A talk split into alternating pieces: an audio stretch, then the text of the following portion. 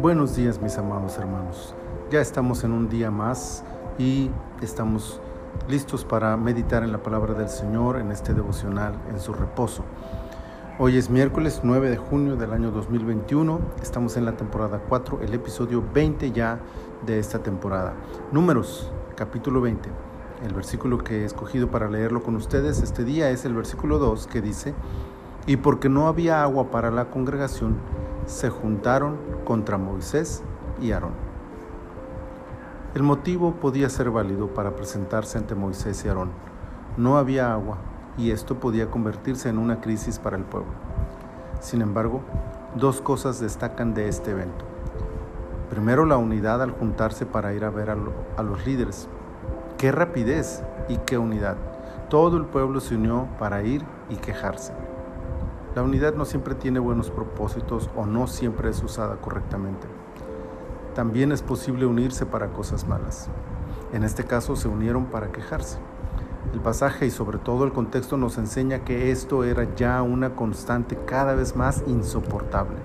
Queja tras queja, la unidad de la congregación tenía solo este propósito perverso.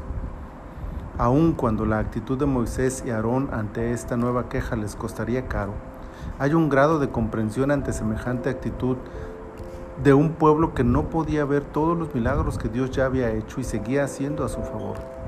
Ese mismo día de su queja, habían recibido el maná del cielo como cada día de los últimos años. Estaban justo bajo la sombra de la nube y la noche anterior habían disfrutado de la luz y calor de la columna de fuego.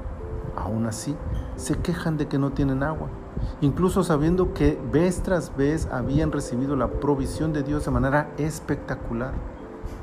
La queja constante trajo sobre esa generación muchas desgracias y de manera indirecta afectó a la siguiente generación al no tener la oportunidad de entrar a la tierra prometida antes.